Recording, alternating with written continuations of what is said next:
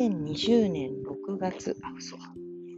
月5日、もうすぐ夜10時になるところです。また外を歩きながら録音しているので、ちょっと今日は少し風があるので聞きにくかったらごめんなさい。今日はですね、日曜日なのでお休みにして好きなことしかしない日にしました。なんかこう、自粛が始まって曜日とか全然関係なくなって、もう曜日はゴミ捨てでしか測れないみたいになってからだいぶ経つんですけど、もともとあんまり曜日が関係ない生活をしていたのにさらに拍車がかかって、でも特に仕事がないってなると、なんかやんなきゃ、勉強しなきゃとか、トレーニングしなきゃ、しなきゃしなきゃしなきゃっていうのに結構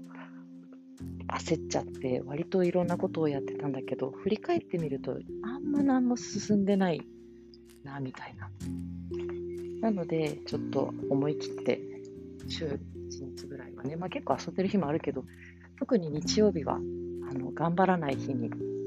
決めています。で、今日はですね、あのインターネットを漁りまくってですね、すごい、今ちょっと興味のある脳科学の分かりやすい文章とかをいっぱい探して読みました。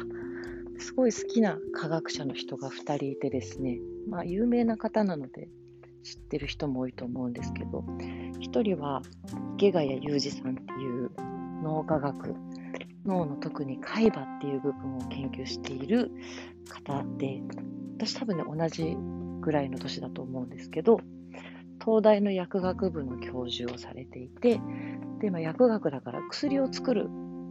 ための研究なんだけど、まあ、薬を作るためにはいろんなこう人間の体の仕組みを知らなくてはならないっていうことなのかな、多分。で、脳についてすごい研究されてる方で、その方の本とかもね、すごい面白いんですけど、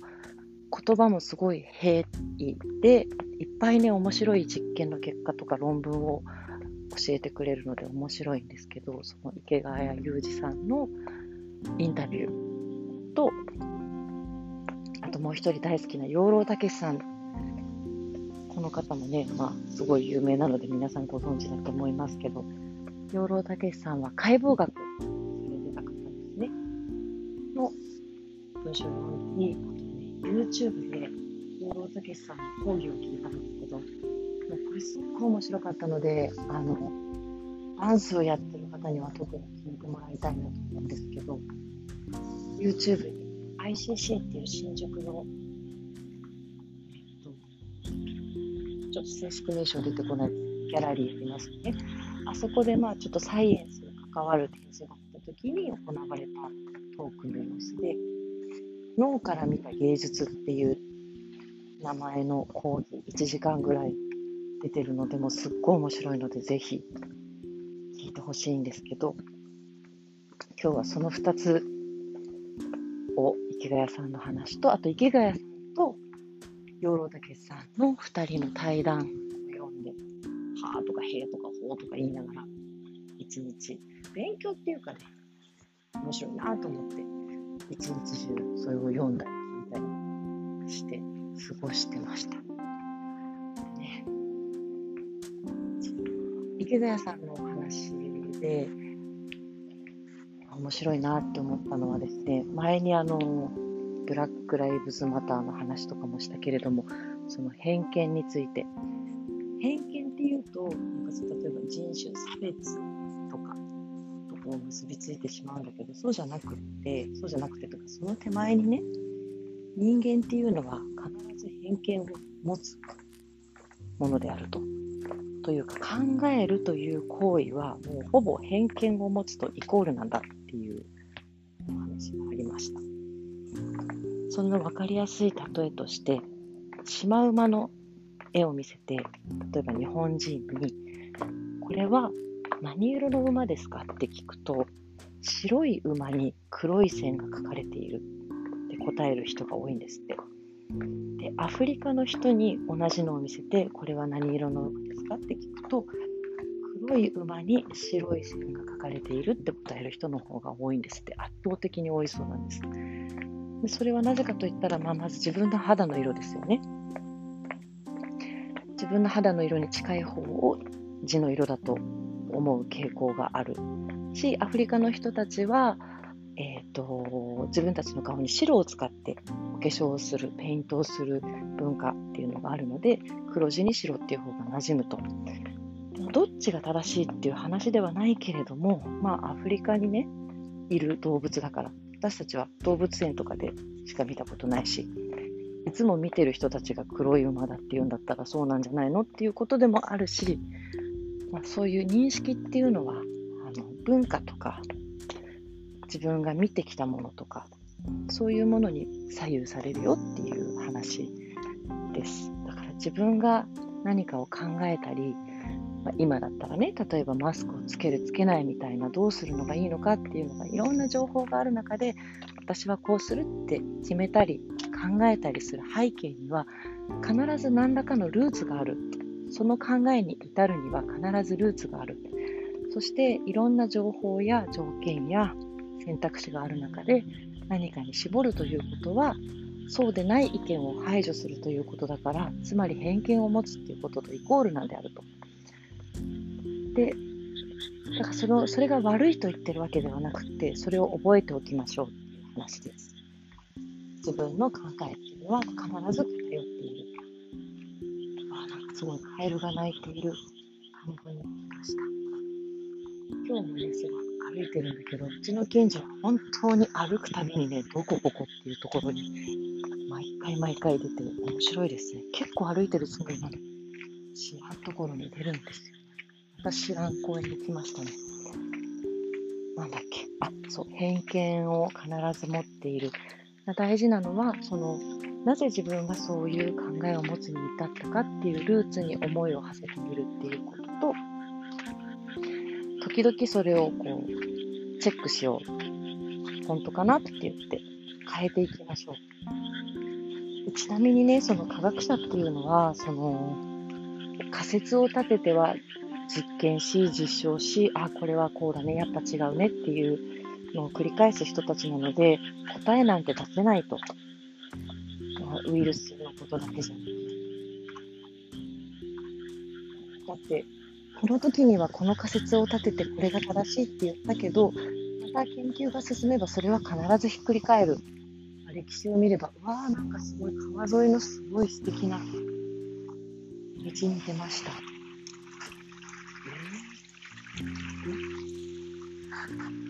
なんかわかんないけど、素敵な川に出ました。面白いわ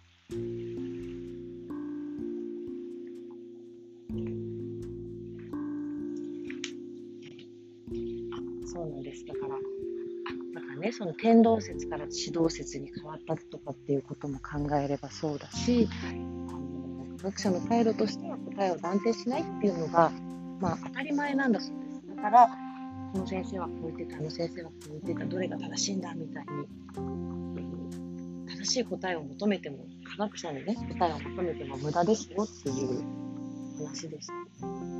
で、そういう、こう、答えや考えを固めないってことは、まあ、私たちも大事。でね、その、いかに人間が答えを求めてたりとか、自分が正しいと思ってしまうかっていうことについてなんですけど、ちょっと風が強くなってきて聞こえてるかな？あのね、車の運転についてあなたは平均平均よりも上手だと思いますか？っていう質問をすると平均よりもって聞いてるんだから統計学的に言えばね上平均以上の人と平均以下の人と半々になるはずなんだけど70%の人が自分は平均よりもまいって答えるんですってでそれが年齢が上がれば上がるほど自分は平均より上だって答える人の割合が上がっていくなぜなら自分が今までずっとこうやって運転してきた経験があるしそれで事故も起こしてないんだから自分は間違ってないんだっていうふうに年を取れば取るほど自分が間違ってないっていうことに生きてきた長さの年数だけ自信を持ってしまうんですって。なぜなら今までこうだったからっていう。でもね、その平均より上か下かって聞いてんだから、みんなが平均より上なわけはないんですよね。でもまあ、過信しやすいものであると。そう言われるとでも思い当たりませんか？あなたは平均より上ですかって言われた時に、いや、平均より下ですねって、特にその車の運転とか、みんながやってる、当たり前にやってることに関して平均より下だって思う人はね、なかなかいない。ついでに言うと、大学の教授に聞くと、自分は平均より上、教えるのは上手だと思いますかっていう。あなたの教え方は平均より上ですかって聞くと94%が上だと答えるんですって。そんなわけないのにねって。自信、自信満々。で、えっ、ー、とね、ちょっと間違ってるかもしれないけど、そういう、えっ、ー、と、ことを認知バイアスって言うんだそうです。何かをこう認知するものには必ずこうバイアスがかかってる。自分が何かを見たり、感じたり、考えたり、見たり感じたり違うかな。自分の考え方か。とか認識の仕方には必ず偏見が混じってるよもうそれは私は公平な人間ですっていうことは、まあ、まずありえないっていうあそのあなたは公平だと思いますかっていう質問でもやっぱり半分以上の人が私は公平です不正はしませんって言うんですってそれもねありえないんですよやっぱいやそこまで公平じゃないかもなっていう人はあんまりない。自分は公平だっていう、みんな自分の基準で考えてる。認知バイアス、偏見というものは必ず存在しますよというお話でした。で、えっとね、もう本当に面白くて、もっともっと全然いっぱいあるんですけど、その研究結果とか、これをもう話し出すと、もっともっと長くなっちゃうので、あんまりにしていきます、もう一つ、でも、その養老孟司さんの脳から見た技術っていう話もすっごい面白かったので、かいつまんで私が面白いと思ったポイントだけ。やっぱりですね、養老さんが生きてきた中で、この数十年で急激にこう生活様式が変わってきたなっていう感覚があると。土を触って長い距離を歩いて、舗装されてない道とかを歩いて、自然の中で生活しつつ学校に通ったみたいな子供時代、その時に見えていた風景みたいなものが、養老孟司さんが子供の頃と、養老さんのお母さんが子供の頃ではそんなに生活様式も変わってない。けれども、養老さんと養老さんのお子さんではもう全然違うと。そうですね、畳だったところからテーブルになりとか、和式の便所から洋式になりとか、そういうまあ生活の身の回りのことがすごく変わったので、当然体が変わったっていう話だったんですけど、そこで急に伊藤キムさんの話に、伊藤キムさんの話が出てきたんですけど、伊藤キムさんの踊りを見に行った時に、知立のキムさんのあの故郷ですね。愛知県の知立市。で、キムさんのソロ公演を見たときに、知立のおじさんやおばさんが、すごい結構真剣に見てたと。で、それは多分、キムさんの体の中に、その、すごいプリミティブな動きが入ってて、それは多分、その年代の人たちの子供の頃からの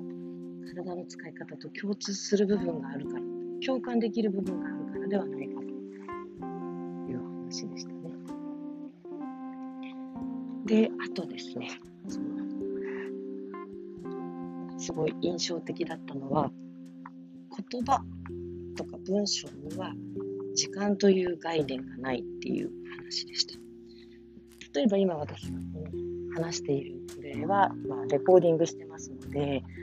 後で聞くことができますよね。で後で聞いたら、全く同じものが再現される。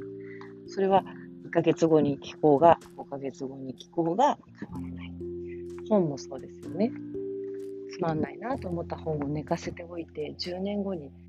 読んだら面白くなったとしても、それは本が変わったんじゃなくて自分が変わったんだと。言葉っていうものは絶対に変わらない。例えばその、ね、芥川龍之介が書いた本、夏目漱石が書いた本っていうのは、本人たちは死んでしまったけれども、言葉はずっと変わらずに残ってますよね。でそれに対して、人間の体とか、まあ、ものというのは、もう絶対に変わっていく。5年、10年とかっていう長いスパンじゃなくて、瞬間瞬間に変わっていくものであると。もうそれは細胞とか、そういうふうに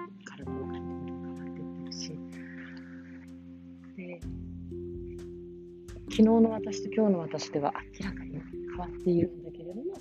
みんな自分は自分、私は私ってすごく思っている。で、その私は私であるっていう方をすごい強く信じるようになって、自分探しとかいう言葉が出てきたけど、まあ、全くナンセンスだよねと。で、個性なんていうものはね、もうないですよ、みたいな。かなり突き放して言ってたんでど、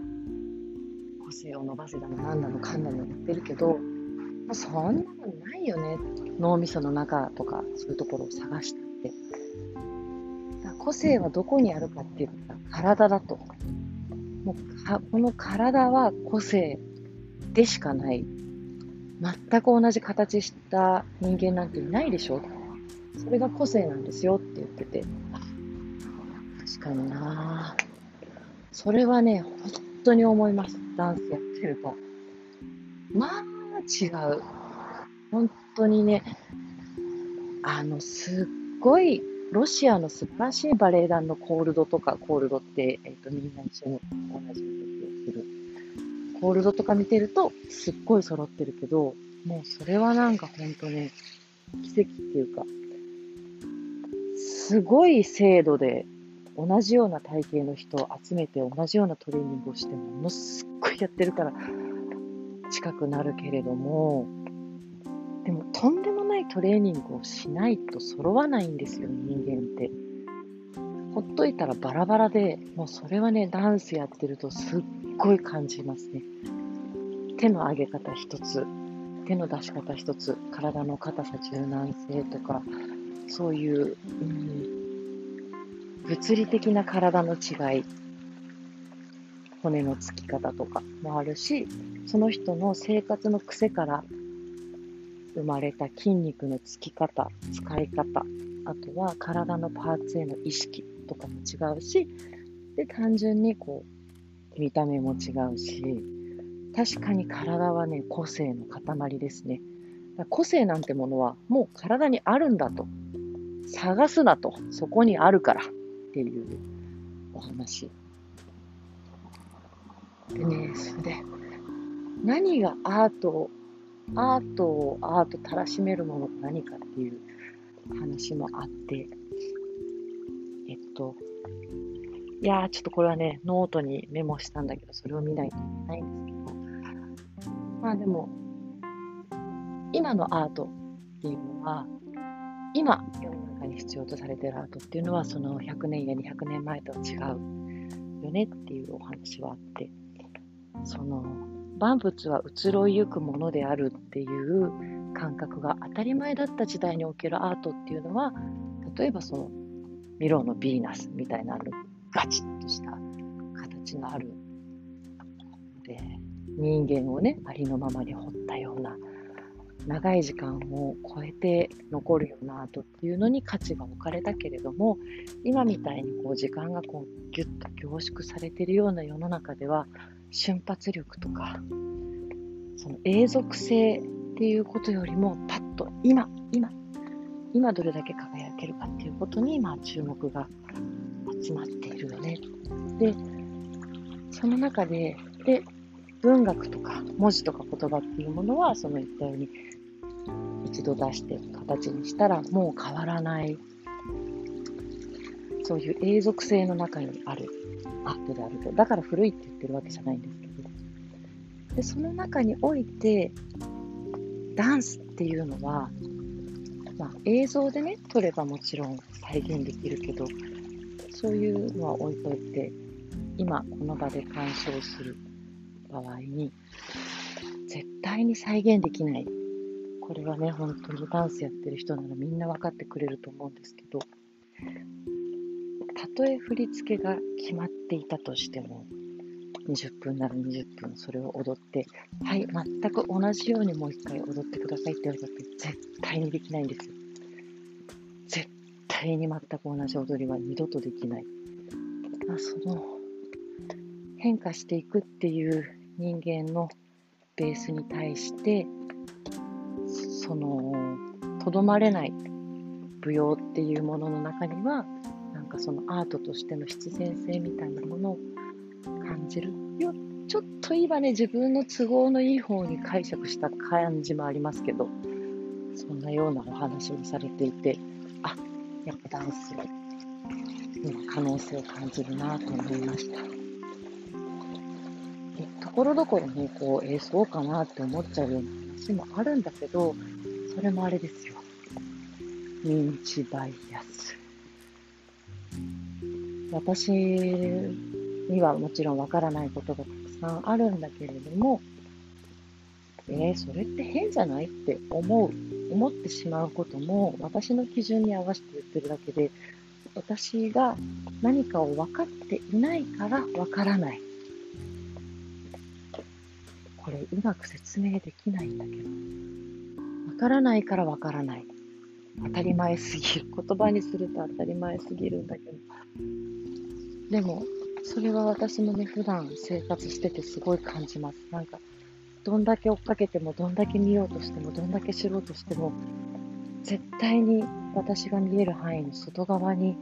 正解みたいなものがあってでそっちを見ようとして首を振ればまた正解はその遠くに行っちゃうので正解っていうものは絶対に視界に入らない外にある。どんだけ視界を広げようが視点を変えようが。っていう感覚はねすごいあるんです。絶対に見えない。なんか自分の後頭部を自分の目で見るみたいな。あるんだけど見えない。なんかそういうものを、まあ、それでも見ようとするみたいなね。そういうことなのかな。だそうするとなんか私には絶対にわからないんだっていうことがあるどんなに知りたいと思ってもわからないんだっていうことは寂しいような気もするけれどもまあねどうせいくら考えたってわかんないんだからさみたいに諦めてしまうっていうのでもいいのかなとそうするとねなんかすごい気が楽になりますよね。で、その科学者のお二人がね、すごい共通して言ってたのは、やっぱりこうね、脳にしても、解剖学にしても、なんか何にしても、特にね、そういうやっぱから人間に関わる分野だからかな、研究すればするほどわからなくなるんです特に脳みそなんてね、脳みそを研究してる自分っていうのも、でも自分の脳みそで研究してるわけで、どこまで行ったって脳みそが理解できるもの以上のことはわかるわけがないし、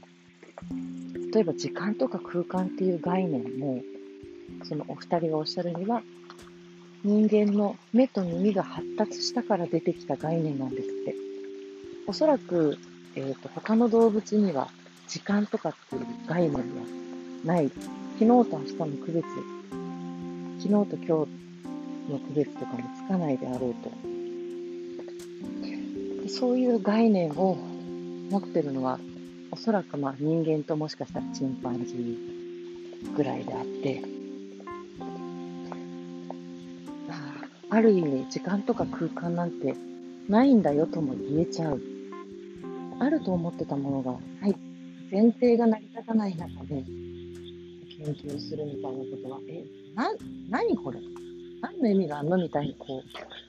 う、陥ってしまうことがあるんですって。やっぱりね、人間にしても何にしてもこうね、矛盾、矛盾で溢れてますもんね。で、その矛盾にでも立ち止まりすぎてしまうと、本当に何もできなくなっちゃう。それこそ生活できなくなっちゃうので、まあそういうことには一応蓋をして生活すると。そういう、こう、私はよくね、宇宙のことを考えすぎると怖くなるんです。くないですか？あんな広い宇宙に、ね、宇宙の中、今私は公園にまた戻ってきたんですけど、この公園中にある砂粒を全部集めたよりももしかしたら多いぐらいの星がこの空の上にはあって、そのうちの一粒なんですよね、地球は。超ちっちゃいし。で、その宇宙がバーッと広がっていって、その奥には何があるんですかね。宇宙って何とか思うと私結構怖くなるんですよ。なんかあまりの深さに。だから、あの、なるべくあんまり宇宙のことは真剣に考えないようにしてるんですけど。でもそういう考えすぎるとわけわかんなくなっておかしくなっちゃういうのは割と自然に蓋がされるようになってる。例えば、絶対音感っていうのはあの訓練して手に入れるものではなくってもともと人間は絶対音感生まれながらに持ってるんです赤ちゃんの時にみんな持ってるんだけどもその人と喋ってる時にね今ミーフラットだったなとかラだなとかその音階が分かってしまうとまあすごくうるさくって喋ってる内容に集中できないとかそういう弊害があるので進化の過程でその絶対音感っていうのを感じないようにしていくんですって。でも例えばミーフラットならミーフラットの音を聞いた時に脳が反応する部位ちゃんとその音音の音階を聞き分けた時に反応する部位っていうのは私でもあなたでもちゃんと正確にその聞き分けてるんですただその情報を脳の奥に、ね、伝えないようにしてる。そうやってこう生きていくのにね、あまりに大変になっちゃうから、情報が制御されてる部分もあるんですって。だから、それはその無意識のうちにそういう情報の種々選択が行われてるから、私たち自身にはね、わかんないんですよ。わかんない。見えないことがいっぱいある。なんだけど、脳みそがね、フル稼働しても分かんないことも、キャッチできないことも、理解できないこともいっぱいあるし、もう一つ言うと、その、言葉を言葉として理解できるとかっていうのは、意識の部分だけれども、無意識の部分の方がですね、広大でして、例えばその、暑いから、ちょっと汗をかいて、気温をね、体温を調節しようだとか、そういう、こう私たちが気がつかないうちに体が勝手に調節してくれてる部分とかありますよね。その無意識のうちに、おお、びっくりした。黒猫ちゃんと私は今見つめ合っています。階段の途中で休んでいた黒猫ちゃんの、と、リラックスタイムを私は今邪魔して、そこからさっと立ち上がった黒猫ちゃんと身じろぎをしないまま1.5メートルの距離で見つめ合っております。猫ちゃんは2匹いました。ちょっとこれはですね、遠回りしてあの、お邪魔をしないように、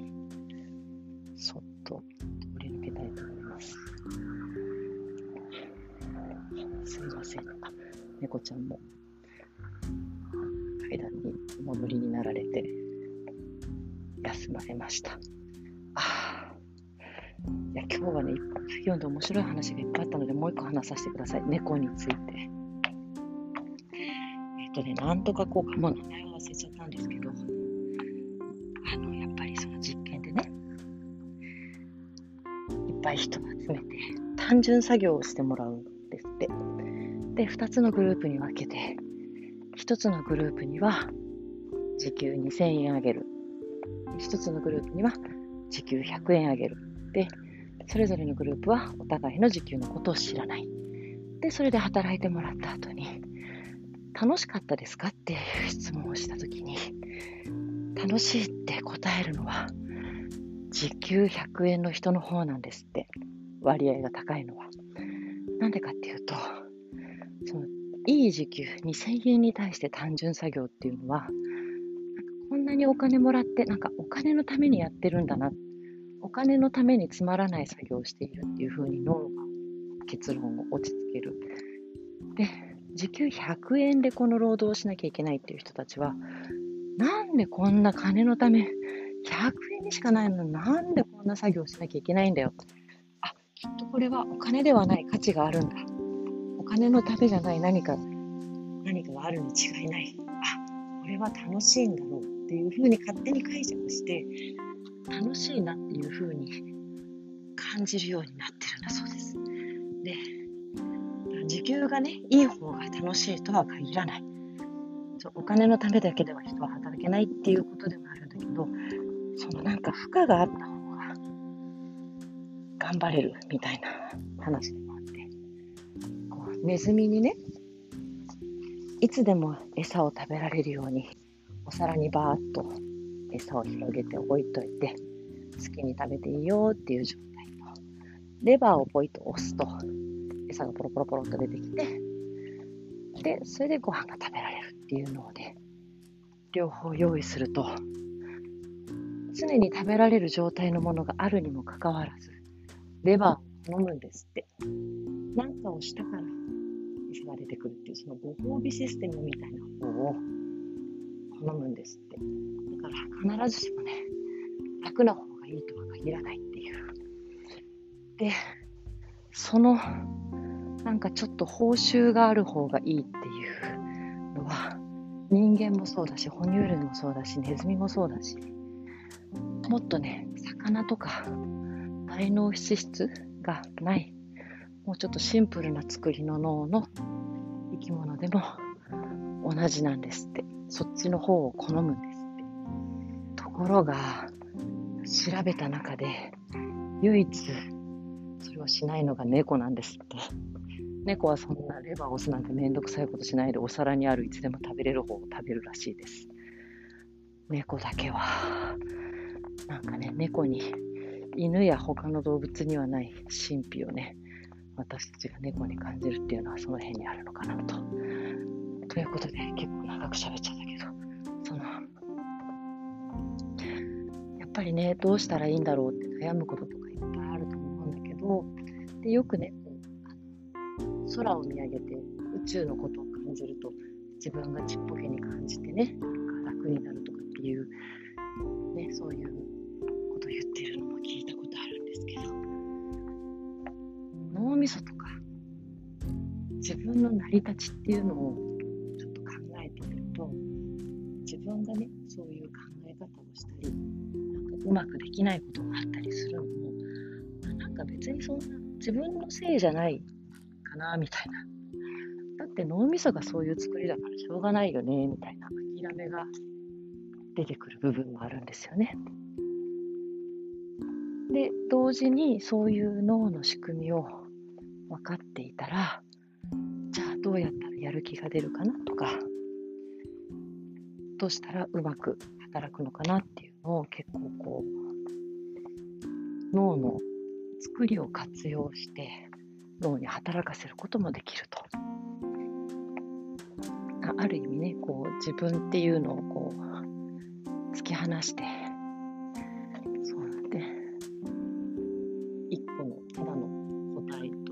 それをどう動かすかみたいにドライに考えると、あんまりね、悩まなくて済んだりとかしますよね。